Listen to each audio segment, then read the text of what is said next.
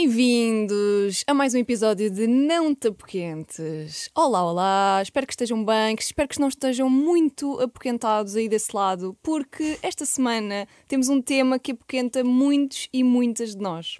É verdade. Um tema que foi muitas vezes referido na caixinha de apoquentos no Instagram. E o que é que será esse tema? O que é que será? Portanto, é isso que nós vamos descobrir já já a seguir. Não te apoquentes. O podcast da Inês Abrantes.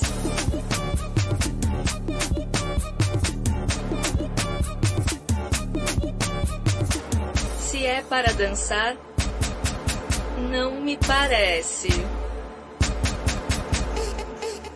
É verdade, não é para dançar, não senhor, apesar de também podermos dançar, mas hoje vamos mesmo é falar sobre emagrecimento. É verdade. Se alguma vez pensamentos como quero perder peso, mas não consigo, ou então qual a melhor forma de emagrecer mais rapidamente já passaram pela tua cabeça, então sim, este episódio é para ti. Para me ajudar a resolver então este apoquente do emagrecimento, tenho comigo duas convidadas muito especiais. Bem-vindas, a nutricionista Ana Mouzinho e a psiquiatra especialista em distúrbios do comportamento alimentar Inês Caldas. Bem-vindas! Como estão? Obrigada. Obrigada. Um bocadinho apoquentadas, será? Sim. Vamos nos apoquentar. Mas do nervo, é, é o nervo. O, o vosso nível de apoquente então está ali a bater no limite. Não, de 0 a 10 está um 4. 5. Ah, Sim. mas estão felizes. Inês, estás feliz por poder desapoquentar quem tem é, pronto, esta preocupação de, em torno aqui do emagrecimento? Sim, muito feliz. Uh, e aí agradeço desde já a oportunidade, uh, porque noto que há muita gente apoquentada com este assunto. É mesmo, é um tema que, que nós muitas vezes no nosso dia a dia nos confrontamos, até por. eh, Desde os anúncios de, de publicidade, desde aquilo que nós eh, vemos também nas redes sociais. Uh, portanto, acho que vamos ter aqui um, um bom tema para, para desconstruir. Ana, eu se calhar começo por ti, uh, porque há aqui uma diferença muito grande entre excesso de peso e obesidade, correto? Sim. Porque a obesidade uh, já foi, aliás, considerada um problema à escala mundial, um problema de saúde, uh, mas as pessoas às vezes têm excesso de peso e reconhecem que têm excesso de peso, mas depois uh, acham que são só uns quilinhos a mais e então já se conformam ali com aquela ideia de, de viver assim e não têm, então, uh, se calhar, a motivação certa para, para mudar. Mas quando, a partir de que momento é que isto deixa de ser saudável e começa então a ser considerada obesidade?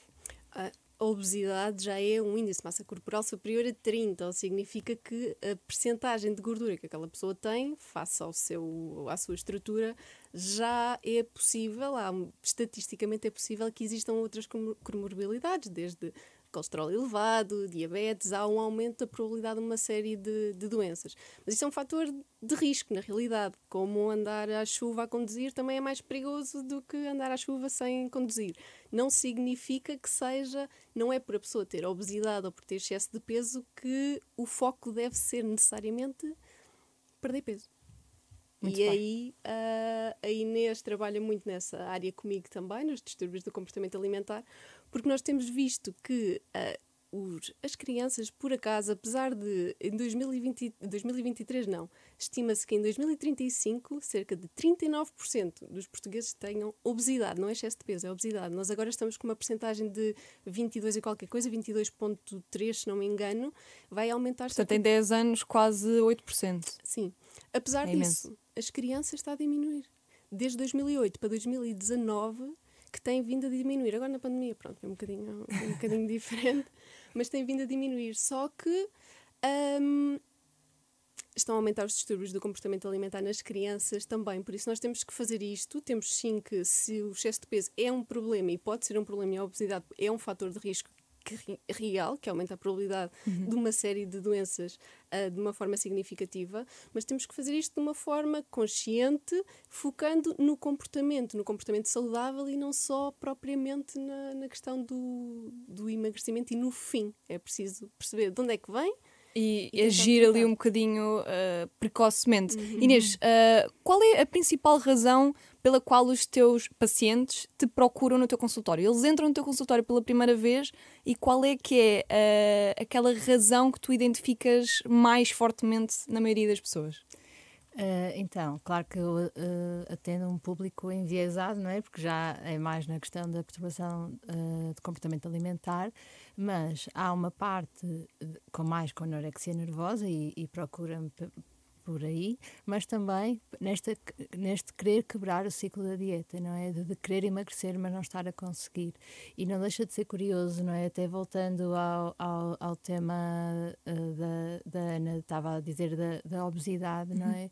Uh, a, a obesidade a aumentar e, e, acho que nunca se falou tanto de dietas, não é? E, de, uhum. e, e não deixa de ser curioso e, e, acho que um sinal de que não é por aí o caminho. Não é o, não, claro que sim, prevenir a obesidade, mas uh, focar, como a Ana estava a dizer, no, no, no, comportamento e não nesta questão do peso em si. Mas, na tua opinião, qual é que é a maior barreira mental que está dentro de nós e que nos impede realmente então de perder peso? Uhum. Então, acho que há várias coisas. Primeiro, acho que é pensar no porquê que queremos perder peso. E pensando também que saúde não é um número na balança, não é? Saúde, uhum. e mesmo a OMS, não é? a Organização Mundial de Saúde, diz que a saúde tem três pilares: a parte social, a, a, a física e a mental. E por isso nós até podemos querer perder uh, determinado peso para, se quisermos chegar a um IMC dito uh, normal, apesar de já estar um bocadinho Outdated. Exato. Mas e depois a que custo, não é? A que custo? É a falta de jantares com amigos porque não queremos comer determinada comida ou não. Ou, ou seja, quebrávamos ali um bocadinho esta tríade, não é? Portanto, Exatamente. estávamos a, a, a, prejudicar um bocadinho a parte social também. Exatamente. E são as três importantes, mas uh, acho que é, uh, é importante pensar primeiro no motivo. Um, e depois é o comportamento. E não é, como a Ana dizia, não é, não é o peso, não é o número, o objetivo, mas sim uma mudança de comportamento que nós possamos também manter durante o tempo e não a pressa de chegar a um determinado número, porque depois não conseguiremos uh, manter. Vocês acham que, que isso falha muito nas pessoas, aquele comprometimento de tentar manter algo? A taxa de sucesso dos processos de emagrecimento é de 20% é inferior a 20%. Mas porquê? Qual é que é o principal motivo? Por várias razões, porque o nosso comportamento alimentar depende uh, do nosso ambiente externo também, dos nossos amigos, nossa casa, o nosso trabalho é um ambiente obesogénico por si, se eu vou para o trabalho e depois te, há sempre uma oferta de um bolinho, ou como lá, deixa-te coisas, deixa-te dietas, hoje não é dia para fazer, para, para ter cuidado com, com a alimentação, há aí essa parte muito uh, externa a nós, ambiental, familiar, do nosso contexto também, da nossa cultura, de onde é que nós vimos. Uh, e depois há a parte da nossa fisiologia, o nosso corpo, na realidade, também, quando eu tenho excesso de peso, quando eu tenho obesidade, eu já tenho o corpo contra mim em, por um aspecto, porque mesmo a questão. Já estamos da... com um saldo negativo. Exato, e mesmo hormonalmente a percepção de fome e de saciedade de alguém que já tem muito excesso de peso é, é, diferente. Temos alguma dificuldade em perceber quando é que já chega, quando é que já estamos satisfeitos, temos a tendência para acabar de comer, ou quando já não há, uh, ou quando já estamos muito cheios. Uh, e não propriamente quando já estamos bem satisfeitos. E depois há a parte das crenças, porque há muitas coisas que nós acreditamos que são necessárias para emagrecer que na realidade são, são crenças envenenadas que depois acabam por eh, não nos ajudar a concretizar esse, esse objetivo. Desde se não perder peso na velocidade rápido não está a funcionar, e a maioria das pessoas, e costumo dizer aos meus utentes, que a perfeição é um dos principais fatores de insucesso no emagrecimento. Porque a pessoa, se não consegue emagrecer aquilo que queria numa semana, uh, desiste do processo, deixa de. E também a comparação de, com os outros, porque às vezes, muitas vezes nós vemos partilhas que se calhar nem são reais de. Só se partilham melhor, não é? Só Exato. se partilham os processos que têm mais uh, o antes e depois mais magnífico. Exato. Se... Mas desde o início uh, desta conversa que vocês uh, foram de encontro a uma opinião que foi seguir uma dieta. E corrijam-me se estiver errada, seguir uma dieta não é, o que, não é por aí o caminho. que impacto é que a palavra dieta tem no, na saúde mental de alguém, Inês, que uhum. já possa estar mais fragilizado com este tema. Claro. Porque é uma palavra forte, não é? Muito. Aliás, não era dieta não, que não começou por ser uh, associado diretamente a uma dieta restritiva, que é o que neste momento quase toda a gente pensa quando se fala em dieta. Mas vem logo, uh, diria até ansiedade ou angústia e restrita, restritiva e será restritiva para todas as áreas da vida da pessoa, não é só na comida, mas sim, como estava a falar há pouco, não é de jantares, vida social, deixa de haver a espontaneidade porque há uma dieta a cumprir, há um plano a cumprir. E não deixa de ser também uh, uh, importante pensarmos que toda a gente é diferente, vidas diferentes e depois querem seguir exatamente a mesma uh, dieta. Não é? é estranho como é que de repente todas as vidas se vão não flexibilizar, não é? Para cumprir uma dieta que, é, que seria igual ou vá quase igual para todos. Mas sim, acho que a dieta neste momento traz, é um grande risco uh, e, e há um ciclo também muito importante que é a restrição leva à compulsão. E pensando num, num tema mais extremo, muitas das pessoas com anorexia nervosa acaba por ter uma, uma perturbação de ingestão alimentar compulsiva, ou seja, que tem uh, episódios compulsivos, uh, e não tanto em termos uh, de doença, mas a, a, um outro nível, pode acontecer isso. E, e, e, há, e, há, pessoas que até têm isto, e há próprias dietas que incluem isto, não é? O tal uhum. dia de lixo, ou, ou, seja, que restringem e depois comem em demasia. Isto também é uma grande. Um, quando não é mantido, quando não é possível manter esta restrição, vai sempre, ou quase sempre, acabar por acontecer um momento de compulsão. E depois, eh, lá está, vem aquele pensamento, talvez, do então, mas se resultou com a Maria, com a Joaquina, com a Sandra, porque é que não resulta uhum, comigo, não é? Porque uhum. realmente os corpos aqui são diferentes e as necessidades uh, também, também são diferentes. Uh, mas então, uh, em termos práticos, se por alguma razão nos vem este pensamento à cabeça, ou necessidade, se nós identificamos esta necessidade em nós, o primeiro passo para vocês será então a responder à pergunta porquê é que eu quero perder peso. Sim, ter um Sim. propósito, saber porquê, qual é que é o objetivo em concreto e tentar que não seja só um objetivo ligado ao peso também, mas por aqui novos objetivos também que tenham a ver com a qualidade da alimentação. Por exemplo, se calhar não comemos fruta diariamente por o objetivo de comer uma peça de fruta, ou duas ou três, ou, ou, ou o que seja, mas ter um objetivo e um propósito. Esse é, é o principal, até porque há pessoas que depois até querem, mas esquecem-se, esquecem-se do objetivo, esquecem-se do propósito. Ainda, ainda a semana passada havia um utente que me dizia: Eu, eu estou muito bem na, na primeira semana, mas depois, mas depois esqueço-me, esqueço-me que tenho tenho um objetivo. Mas porquê que isso acontece? Porque se, se, as pessoas continuam a olhar-se ao espelho, continuam a vestir roupa, continuam a, a, pensar não é, em si próprios e na sua saúde, porquê que isso acontece?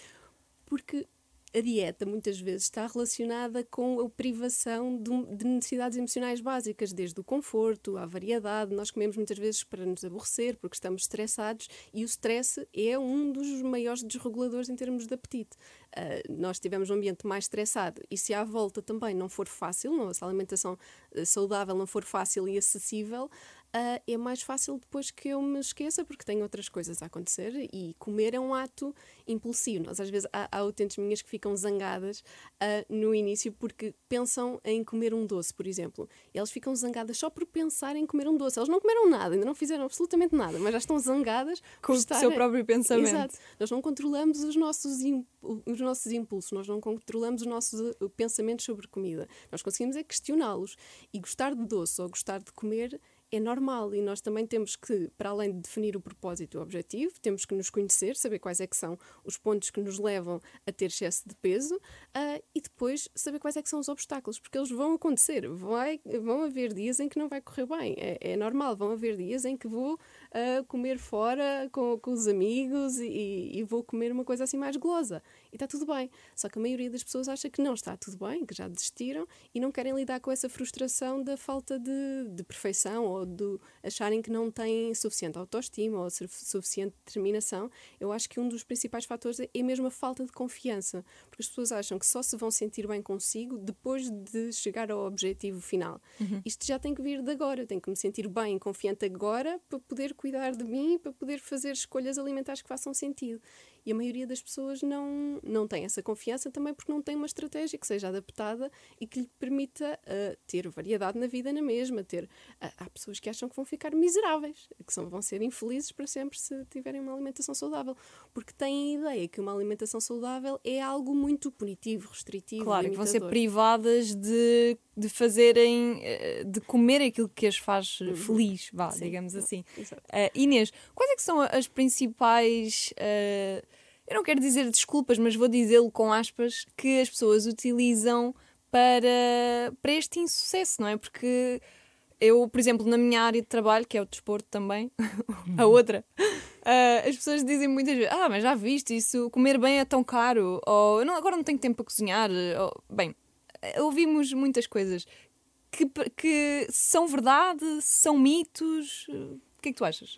Uh, eu acho que quando a pessoa está motivada, uh, consegue sempre. E é isto que, que também tento abordar: é, é, a nossa escolha, o nosso poder de decisão uh, do que é que queremos. E se o nosso bem-estar é, é naquele momento o nosso objetivo, nós conseguimos fazer e, e, e, tentamos não é escolher. Lá está, não há perfeição, mas tentamos escolher dentro do que nos, do que nos faz. E tentar fazê-lo, se calhar, por nós e Exatamente. não por, e, por outros ou por outros fatores externos. Sim, porque quando nós gostamos de nós e queremos cuidar de nós, isso torna-se muito mais fácil.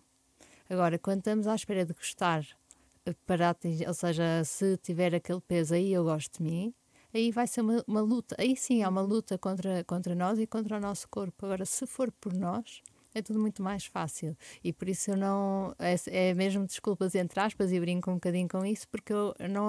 Ou seja, quando nós queremos, pode não ser exatamente o que estava à espera e também não há um exato, não é? Não há, não há uma refeição que tem que ser exatamente assim, por isso há sempre forma da pessoa ser flexível e escolher o que, o que faz sentir melhor. Isso pode tornar-se patológico, essa obsessão com, com o querer e não conseguir, porque depois há aqui todo um sentimento de frustração gigante, não é? Uhum. Porque eu acho que também... estamos a tentar, mas se calhar não estamos a tentar assim com tanto afinco. Mas eu, quando sinto isso, acho que é importante irmos mais uma vez à pergunta da motivação. Porque eu acredito sempre que as pessoas conseguem se quiserem, não é? E por isso, porquê é que não está a querer naquele momento? Porquê é que não está a querer naquele momento? Isso é, acho que é muito importante perceber, não é? E, e acho que se torna mais fácil. E há pessoas que dizem, se calhar agora não quero assim tanto, e agora vou dar uma pausa. Claro. E, e, e, depois há outra coisa, é que há muita gente, há muitas pessoas que se frustram por, não, por acharem que dizem, vêm muito de já fiz muitas asneiras, e depois são estas coisas, não é? De se terem divertido. Eu, mas fez asneira é por se terem divertido jantar com os amigos, isso é asneira. Desde quando é que isto passou a ser a geneira, uh, comer alguma coisa que se gosta, uhum. conviver com as pessoas.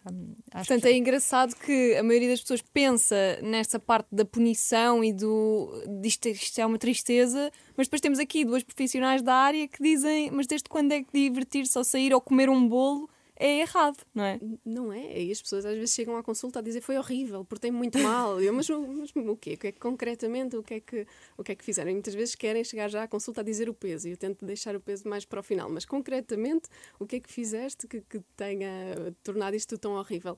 Ah, porque fui comer fora e comi, e comi batatas fritas. Então, ok, isso, isso é horrível. E, e se formos mais às vezes a escavar, depois vou ver e a pessoa até nem comeu sobremesa daquela vez, por exemplo, costumava comer comer, há, há ali evoluções de, de, comportamento também, só que basta às, às, vezes comer algo goloso, algo que gostaram para já ser um. Já se culpabilizam. Mas como é que se faz este balanço? Então, porque também podemos pensar, ah, então, mas espera lá, que eu agora ouvi que se pode comer uh, aquela sobremesa e ao mesmo tempo pode comer batatas fritas, mas como é? Então é porque aqui a balança tem que estar assim meio equilibrada. Como é que, como é que se faz este balanço? O equilíbrio não se faz só numa refeição. Eu posso ir comer fora e decidir comer entradas, prato principal, sobremesa e beber um copo de vinho. Vou ficar demasiado cheia. Não, não vai ser confortável e por isso pessoalmente não costumo, não costumo fazer, a não ser num gourmet. Ah, num oh, gourmet, num gourmet, que as quantidades são mais pequeninas. Depende, não, mas pode fazer, obviamente.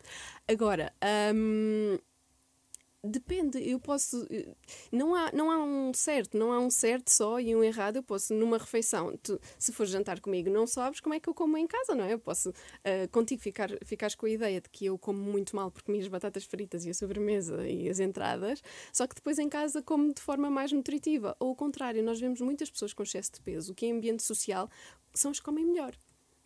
Isto pois. acontece mesmo muito. E depois em casa, porque têm vergonha, porque acham que as outras pessoas vão olhar para aquilo que elas estão a comer e depois em casa comem muito mal. Não há um certo. Eu posso equilibrar aquela refeição e escolher, ok, então tenho aqui quatro, posso comer entrada, prato principal, sobremesa e bebida. Vou só escolher dois. Vou tentar não fazer buffet, banquete, para ficar mais satisfeita. Ou não, ou posso decidir naquela refeição comer aquilo que me apetecer Uh, e, e, ter um bocadinho mais de cuidado e de mais de moderação no resto do dia ou tentar focar-me nas necessidades do meu corpo e perceber se preciso uh, de comer naquela altura ou se só estou a comer porque é, porque é hora de jantar, mas na verdade não tenho fome porque abusei um bocadinho ao almoço.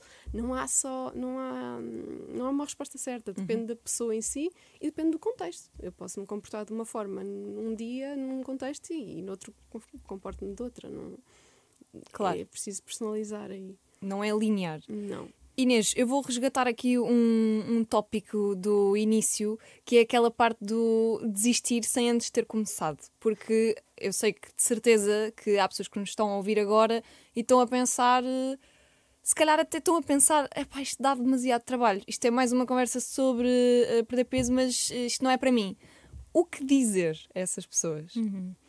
Que não é uma conversa sobre perder peso, que é uma conversa de, de bem-estar, de procura de bem-estar, que poderá passar por perder peso, mas isso será uma consequência uh, de hábitos novos que façam sentido para a pessoa e por isso é que isso também vai fazer com que seja mais fácil uh, perpetuar durante a vida da pessoa enquanto fizer sentido. Uh, e no fundo é isso, é, é a procura de bem-estar. E isso mesmo é, é, esta sintonia com o corpo, não é? De, o equilíbrio. Claro que não é para comer batatas fritas todos os dias, mas também comer alface todos os dias não tem interesse, não é? E a própria pessoa, quando se começa a reconectar com as pistas que o corpo dá, uh, também não quer batatas fritas sempre, tal como não vai querer alface sempre. Uh, mas enquanto estivermos com estas regras e crenças incutidas, vai ser muito difícil uh, ouvir o corpo. Por isso, acho que o difícil é mesmo desconstruir as crenças uhum. que, que, que, foram sendo incutidas, uh, porque a partir daí é muito mais fácil e a vida fica muito mais simples e prazerosa, claro. Claro. Uh, oh, Ana, então, por exemplo, tirando aqui esta parte do, da motivação, qual é a minha motivação, como é, como é que se começa? a ir ao supermercado. a ir ao super... Não, passa por ir também ao supermercado, porque na verdade nós temos que facilitar a nossa vida. Se nós queremos criar um hábito novo, isso o nosso ambiente, o nosso ambiente tem que ser propício a fazer essa escolha com facilidade. Por isso, se eu quero comer bem, uh, faz sentido que eu tenha em casa as coisas que eu quero comer. Portanto, uhum. em primeiro lugar, tenho que ver o que é que tenho em casa, uh, ver se tenho opções de lanche, de refeição principal que sejam. Atraentes, têm que ser minimamente agradáveis. Eu não posso andar a, a, comer saudável, não pode ser alface, e comer não saudável não pode ser batata frita, não é, não é isso. Uh, mas um, as, coisas atraentes e acessíveis e práticas. E isso significa que às, às, vezes as pessoas acham que comer saudável é muito caro, como estavas a uhum. dizer. Um, e é? Pode ser se quiseres. se quiseres, pode ser. Se quiseres comer biológico, se quiseres comer coisas muito exóticas e diferentes, sim. Mas não, não é? Umas papas da aveia com banana e com, ou, e com iogurte, por exemplo, é menos de um euro. Não é? É muito mais caro ir comer um croissant com, ao, ao café. Agora, também pode ser. Agora, comparando carne de vitela com feijão como uma fonte de proteína, o feijão é muito mais barato. Se eu vou comparar as bolachas com o pão, o pão é muito mais barato. É, Bem, é por isso que eu sou vegetariana. Pronto, poupas dinheiro. É baratíssimo. Ou não. Se fores aos ultraprocessados, já não. Se fores, não, se fores aos ultraprocessados. Sabem que eu outro dia descobri é. atum vegan e atum. custa 5 euros um frasco. Aí não. Aí. Mas é mais saudável também, temos de ter cuidado aí com. Não sei, doutora, é? Se calhar não. Por acaso, atum não. Carne. E não sei se será bom. Mas, portanto, para vocês é possível começar este processo Uh, até se calhar gastando menos dinheiro do que ah, mantendo uma alimentação omnívora normal, vá, digamos. Sim, sim, sim, sem dúvida nenhuma. Uh, aliás, uh, lá está, tá, tá, estávamos a dar aqui exemplos de lanches, mesmo de refeições principais. Agora, se eu quiser ir para o biológico, se eu quiser ir para comer a restaurantes que, com uma oferta assim mais especial, Uh, pode ser um bocadinho mais, mais difícil, mas de todo que não tem que ser. Uh, a alimentação saudável não é mais cara, é menos processada, são alimentos da terra que têm menos processamento, passam por menos etapas e por isso podem ser muito mais baratos até do que uma alimentação mais, mais processada. Por isso, sim, passa por uh, ir às compras, como, como dizia, ter em casa aquilo que queremos comer e depois. E não ter em casa aquilo que não queremos comer, isso também é muito importante eu tenho num armário onde ah, eu não ah, chego. Ok. E é discutível e depende da pessoa e depende da relação emocional da pessoa com, com, a comida. Eu acho que não é preciso e, e, não, não gosto de proibir de todo. Pelo contrário, às vezes até, até estimula que se tenha algumas coisas mais golosas, mesmo por essa dicotomia. Porque se eu tenho, ah, se alguma coisa para mim é proibida, mas eu gosto muito dela Uh, e se ela é rara, portanto, eu não, não como muitas vezes, quando eu tenho a, a, possibilidade de comer, eu não me vou conseguir controlar tão bem. Vou ter tendência a comer muito mais do que aquilo que, que preciso. E por isso mais vale estar acessível, eu saber que posso, mas saber qual é que é o impacto, se eu comer aquilo, qual é que é o impacto que aquilo tem no meu corpo. Conhecer o efeito de, de, daquela refeição no meu corpo, no meu estômago, na forma, nos meus níveis de energia, na forma como eu me, como eu me sinto. Um, e, e, e pronto, e não, proibir, não proibir, mas saber que é normal que eu pense naquilo, mas tentar ter alternativas que sejam também atraentes e saber como integrar aquela refeição, por exemplo, chocolate, como integrar o chocolate uh, num lanche mais saudável, ou permitir-me a pensar, ok, eu tenho ali chocolate, mas também posso comer daqui a bocado, posso comer amanhã, posso não, não precisar sempre a comer chocolate. Portanto, se calhar agora vou comer. Posso minha... tirá-lo pela janela ou assim. vou comer a minha maçã com iogurte e com, sei lá, com canela, uma coisa qualquer, não interessa. Um... Porque depois também vamos ter de, de, lidar com, com essa culpa. Eu, por exemplo, eu tenho diabetes tipo 1 e às vezes tenho episódios de hipoglicemia. Eu vou confidenciar-vos que eu já cheguei a comer choca-pique com Cerelac com Nestum tudo misturado e com pão de leite. Tipo, isto não faz sentido nenhum. E depois tive, isto foi tipo às quatro da manhã, e depois eu, eu, tive o resto da noite a lidar com a culpa disso, porque fiquei-me a sentir mal, fisicamente fiquei-me a sentir mal. Como é que, como é que nós podemos. Vá, isto é um caso extremo e do, uma consequência de uma, de uma doença autoimune, mas numa vida normal, num cotidiano, Inês, como é que nós lidamos com, com essa previsão de culpa quase? Uhum. E eu acho que esta previsão de culpa uh, nas pessoas é um grande entrave para começar a flexibilizar.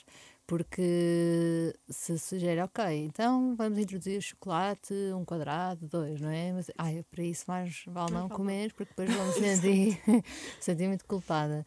E, e Mas depois é... optam, se calhar, comem a tableta inteira. Exatamente. e, e, acho que isto é muito também de educar as pessoas, capacitar as pessoas e, e, e, e, no fundo, ao dizermos as coisas faz todo o sentido, porque elas vivem isso.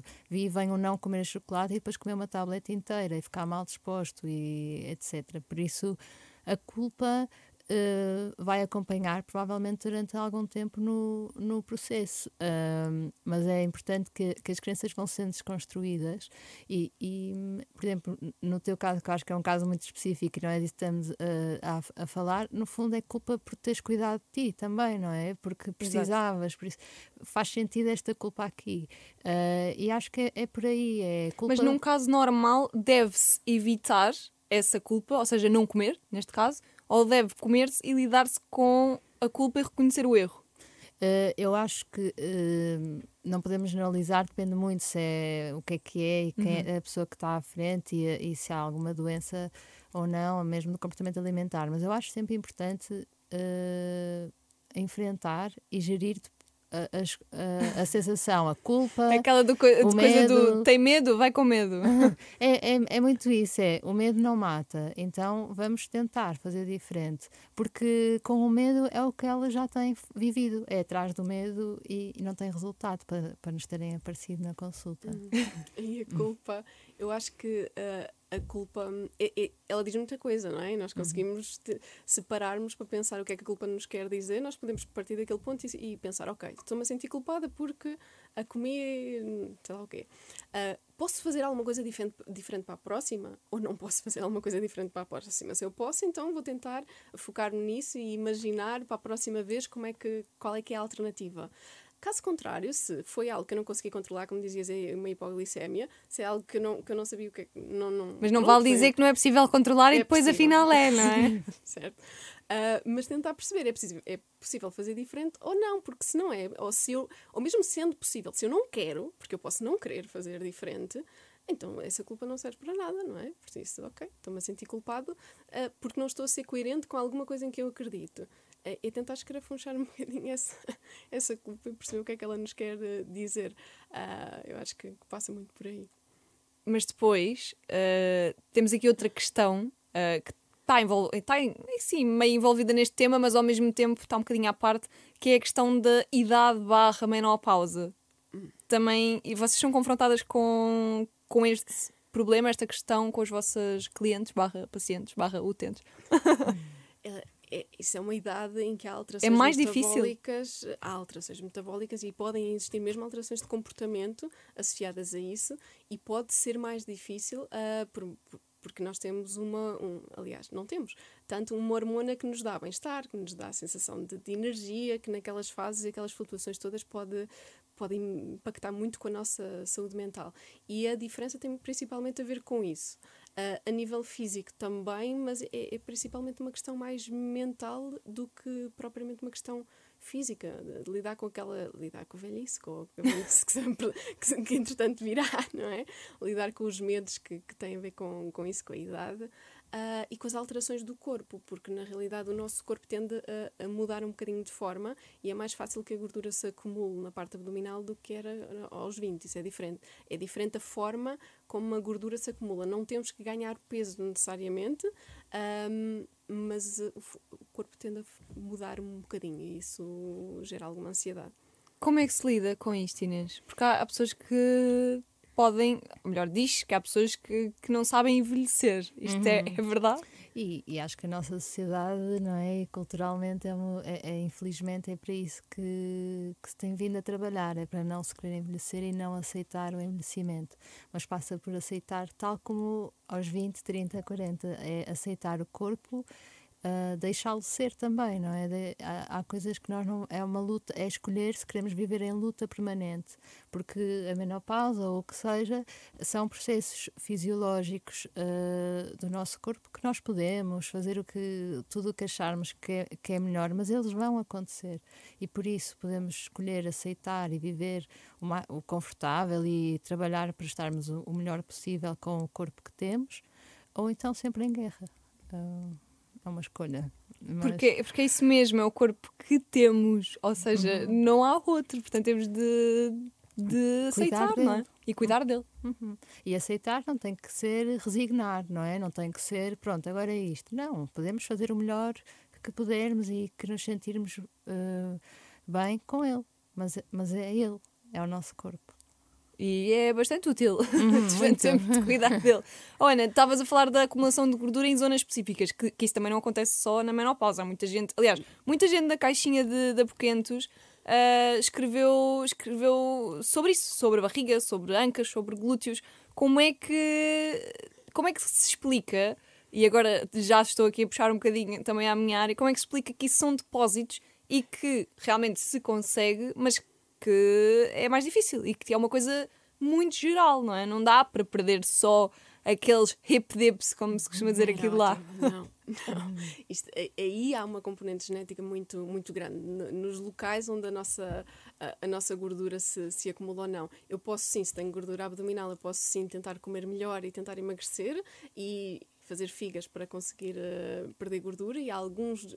Há, nós temos estudos muito controversos aqui, mas aquilo que parece que faz mesmo diferença é perder perder peso, uhum. porque o tipo da dieta em si, apesar de uma dieta muito rica em hidratos de carbono poder criar alguma resistência à insulina e promover a acumulação de gordura na barriga, uh, não parece significativo e não, não, não resolve. Por isso, aquilo que nós devemos fazer, se, se estamos um, não queria usar a palavra hiperconscientes porque penso logo uhum. uh, não é, mas estamos muito conscientes de alguma zona do corpo que não nos agrada para além de trabalhar emocionalmente isso uh, é, é, importante também fazer exercício físico para nos conseguirmos sentir mais confiantes mais fortes mais motivados com mais massa muscular Uh, e perder algum peso se isso é um problema de saúde e é algo que nos incomoda. Portanto, Mas perdendo, há... geralmente vai-se perder nos depósitos, Mas, não é? Na, nas zonas de, de acumulação. E tenho já a dizer que quem tem mais, mais porcentagem de massa muscular uh, tem um maior gasto calórico mesmo quando está a dormir. eu costumo dizer que podem comer uhum. mais sem engordar, portanto é ótimo. Exatamente. portanto, vocês estão a dormir e é estão uh, a gastar energia. Mas uh, falaste num tema muito. tocaste num tema muito importante que é a parte emocional. Inês, como é que se lida com a chamada fome emocional? Aliás, o que é, que é a fome emocional? Vou começar por aí. Isso até seria a Ana melhor a responder. Mas a fome emocional. Um, a fome emocional, há aqui esta questão de. Eu acho que até podemos, posso começar pela outra questão, mas que vou chegar a esta resposta, que é a neutralidade de, da comida, não é? Que às vezes se fala disso e que não me faz uh, grande sentido, não é? Como é que a comida uh, pode ser neutra e como é que podemos ter aqui, como é que tudo pode ser neutro para nós se, é, se temos gostos, não é? Se, se, há coisas que nós gostamos, se há coisas que nos fazem sentir bem. E por isso nós temos sempre aqui alguma uh, emoção ou e é bom que haja, e às vezes é mesmo isso, quando há o prazer associado um, à culpa, mas é bom que haja. Um, agora, quando, e às vezes as pessoas confundem isso com fome emocional, mas quando a, a fome ou a alimentação passa uh, para, para ser a nossa única estratégia de nos sentirmos, de nos bem. sentirmos bem, aqui é que é preocupante. Mas ou é... aquela coisa do eu hoje mereço. Exatamente, uh, porque, porque é que não merecemos sempre, mas cuidado nós, não é? Não, que pode passar hoje pelo chocolate e amanhã por outra coisa. Uh, e por isso, sim, quando há uma estratégia para nos fazer sentir melhor, é sempre perigoso, mas tal como seja o exercício, mesmo isso pode passar a ser uh, uma coisa problemática, ou seja, quando só temos uma estratégia de, de como se diz, uma estratégia de coping ou uma estratégia de, de gerir as nossas emoções ou os nossos problemas, é problemático, claro que sim. Uh, mas não faz mal ter emoção uh, a comer e, a, e, com a comida. Isso é bom. É muito bom. Vocês, antes de estarem nesta área, o que é que, o que, é que vos apoquentava relativamente a este tema? Porque foi, se calhar, por isso que quiseram seguir uh, mais, mais seriamente esta, esta profissão, ou não? No meu caso, eu acho, eu acho que não. Aliás, falando aqui da, da emoção, eu tinha um, a comida como algo muito positivo, dava-me uhum. emoções muito positivas. Era quando a família se reunia, lembrava-me pessoas que eu gostava muito, e por isso a comida era uma forma de cuidar e de ver, uh, e de ver felicidade na prática. Uh, e como gostava muito da área da saúde, acabei por juntar, e por cozinhar, acabei por juntar as duas, as duas coisas, mas nada tinha a ver com emagrecimento, não tinha absolutamente nada a ver com, com gordura, tinha a ver com doença em si, tinha a ver com, com, com felicidade, porque falando de uh, uh, o que a Inês estava, estava a falar das, um, desta, da fome emocional, nós, nós comemos desde pequeninos, quando nós nascemos, o primeiro contacto com a nossa mãe, com a nossa mãe ou dos primeiros contactos tem logo a ver com alimentação, não é? Uhum. Nós criamos uma ligação emocional com a nossa mãe através da amamentação. Ou, nem sempre é possível, não é? Mas uh, tendencialmente sim. E depois um, vamos criando, uh, comemos todos os dias, por isso vamos associando aos contextos, a, às pessoas, a, a, aos pensamentos, ligações emocionais à, à, comida. E nós comemos para nos desaborrecer, comemos para ter prazer, comemos para nos conectar com os outros quando vamos comer fora, por exemplo. Comemos para nos sentir melhor, por exemplo, porque é que, porque é que temos uma alimentação vegetariana também? É para nos sentirmos mais coerentes com o nosso papel na, na sociedade e no uhum. mundo, por exemplo. Por isso é é muito emocional, comer é muito emocional. E está tudo bem com isso. O problema é se, lá está, a principal forma que eu tenho para lidar com essas emoções uh, é comer, ou, ou, ou, a única. E aí passa a ser um vício comer. Não é a comida em si que é o vício, não é o açúcar que é o vício, mas é comer para satisfazer aquelas necessidades emocionais é que é, hum, é, que é o vício. Uh, Portanto, vem, é uma coisa que vem, que nos acompanha desde sempre, desde, desde o berço e que nos vai acompanhar até. Eu, eu ia dizer até termos dentes, mas nós continuamos a comer mesmo depois de não ter dentes. Mas, oh Inês, porque é que se tem de ter, se calhar, tão, tão ou mais cuidado, tanto ou mais cuidado, aliás, uh, quando se fala desta questão toda de, de comer e também sobre comer saudável com com as camadas mais jovens. Uhum. Porque será que isto pode, esta, este incutir desta. Não, tu tens de ser saudável e tu. Uhum. Ou, ou o contrário, ou ah, como lá só um chocolatinho que não faz mal nenhum. Uhum. Porque é que se tem que ter tanto cuidado com, com este tipo de assunto nestas faixas etárias? Uh, primeiro são, são, principalmente na adolescência, não é? Estão, estão-se uh, a desenvolver e, e, ficam muito mais suscetíveis e vulneráveis a todas estas ideias que, que, vão, que lhes vão chegando. Há uma, há uma forma também de, há um momento, aliás, de, de se conhecerem, de se perceberem quem são e, e, o que é que querem ser uh, também na, na, na comunidade, na sociedade e a imagem é um dos momentos, não é? Já característico, é, é, um, é um ponto de, importante para, para, para, para estas idades e depois também. Uh, mas naquele momento é, é, é quase um, tudo. É, é, quase tudo. E há mesmo estudos científicos que têm vindo a comprovar de que estas, quer dietas ou estas conversas uh, tem impactos muito negativos no, no futuro e há, uh, é um fator de risco para o desenvolvimento de doenças de comportamento alimentar. Ou seja, a tentar que haja uma dieta saudável, depois há uma. uma não é? E, e hum, acho que tem que haver uma forma diferente de, de ajudar as pessoas, mais uma vez, de capacitar as pessoas sem ser por esta, por esta questão do peso e da dieta. Muito bem. Então, em jeito de conclusão, uh, para quem está a ouvir, se tivéssemos que enumerar aqui uh, uns pontinhos, o que é que diriam? A começar pelo, pelo motivo de, pelo qual queremos então perder esse peso, mas o que é que, o que, é que se seguia?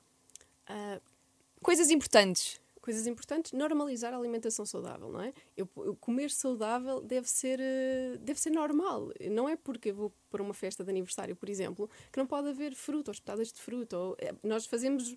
Há uma diferença muito grande entre alturas. Comer bem tem que ser austeridade durante a semana, é uma regra, é uma obrigação, é uma privação.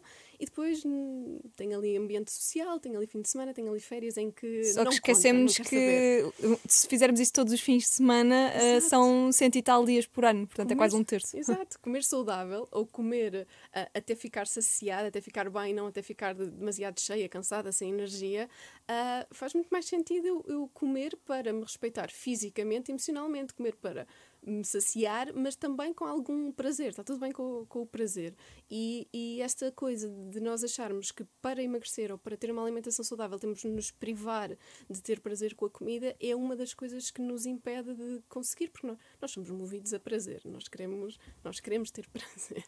E, portanto, uh, Concordas com esta afirmação? Claro que sim. Claro que sim, e acho que é, e repito-me outra vez, é porque é que queremos perder e se queremos tentar procurar ajuda para arranjar hábitos que façam sentido, não é? Que, que, façam sentir bem e não ir por, por estas crenças que agora estão, estão super espalhadas, não é? E que não correspondem à verdade e que de facto o saudável é ser nutritivo, é respeitar o corpo e é ter prazer. E acho que é o mais importante. Em tudo, em, em todas tudo. as áreas, não só uh, na comida. Exatamente. Muito bem. E a vocês, o que é que vos apoquenta? Contem-me lá, porque isto no fundo é uma reunião de apoquentos. Olha, a minha apoquenta-me, falando da, da parte da, das crianças, apoquenta-me muito ver uh, pais com toda a boa intenção e, a quererem proteger os filhos do excesso de peso que muitas vezes os pais têm ou de uma relação uh, emocional negativa com a comida, uh, proibirem-nos de comer hidratos de carbono ou diabolizarem que alguns grupos alimentares, assusta-me e, e, e incomoda-me muito ver, ver isto. Vem de um, de um sítio bom, vem, os pais estão a tentar fazer o melhor uhum. para os filhos, mas o resultado não vai ser muito bom. E isso, isso apocanta-me. Uhum. A minha apocanta-me. Não precisa de ser só neste tema, pode ser ah. um apocante geral. Mas, eh, mas até é geral, é um apocanta-me.